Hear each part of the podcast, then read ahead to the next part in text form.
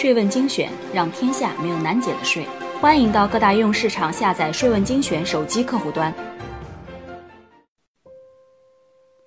营改增后强制成为一般纳税人的几种情形。作者：段文涛。财政部、国家税务总局关于全面推开营业税改征增值税试点的通知及附件二《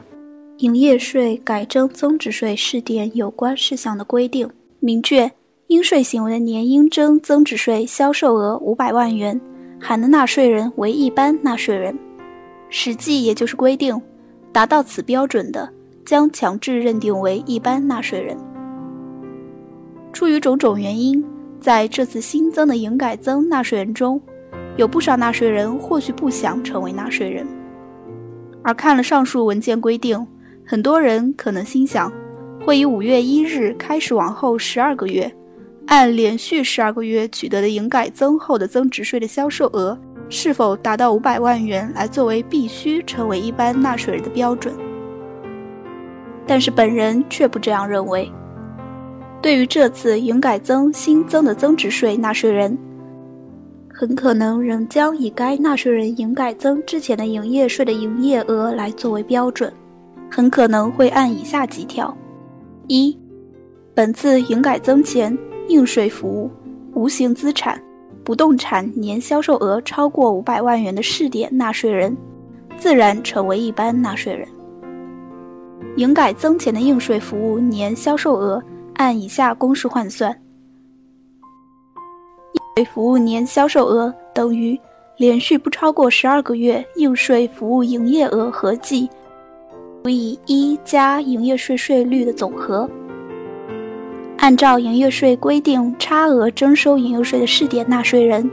其应税服务营业额按未扣除之前的营业额全额计算。例一，A 企业经营住宿业务，二零一五年五月至二零一六年四月的营业税的营业额是五百二十五万元，那么换算出它营改增后的应税服务年销售额为五百万元。A 企业二零一六年五月份开始，必须按一般纳税人计税。二，试点实施前已取得增值税一般纳税人资格，如销售货物的原增值税一般纳税人，前几次营改增试点的设计、广告、仓储等一般纳税人，并兼有本次营改增销售应税服务、无形资产、不动产的纳税人。不需要重新申请认定，自然属于一般纳税人。例二，甲、乙企业都是一般纳税人，甲企业以销售货物为主，同时经营本次营改增的餐饮服务；乙企业以广告业务为主，是经营本次营改增的商业业务。那么这次营改增后，甲企业的餐饮服务、乙企业的商业业务。都要按一般纳税人计税。三，营改增纳税人兼有销售货物、提供加工、修理、修配劳务，以及历次和本次应税服务、无形资产、不动产等。应税货物及劳务销售额与应税服务销售额、无形资产、不动产分别计算，分别适用增值税一般纳税人资格认定标准。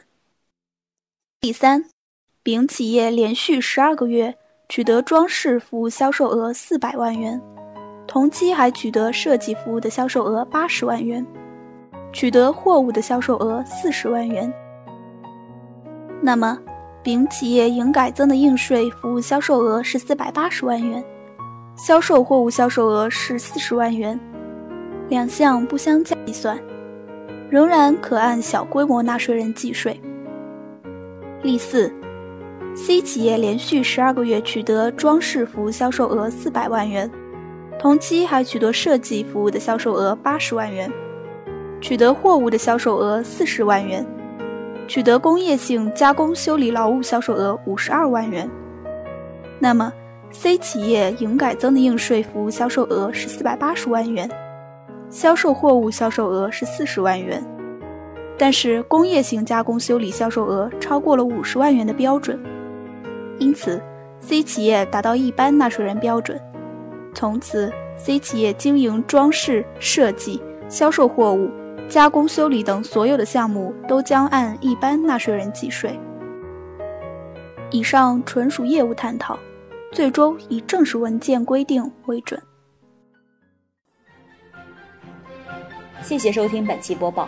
税问精选，让天下没有难解的税。欢迎到各大应用市场下载税问精选手机客户端，并在语音频道与我们评论探讨。我们下期再见。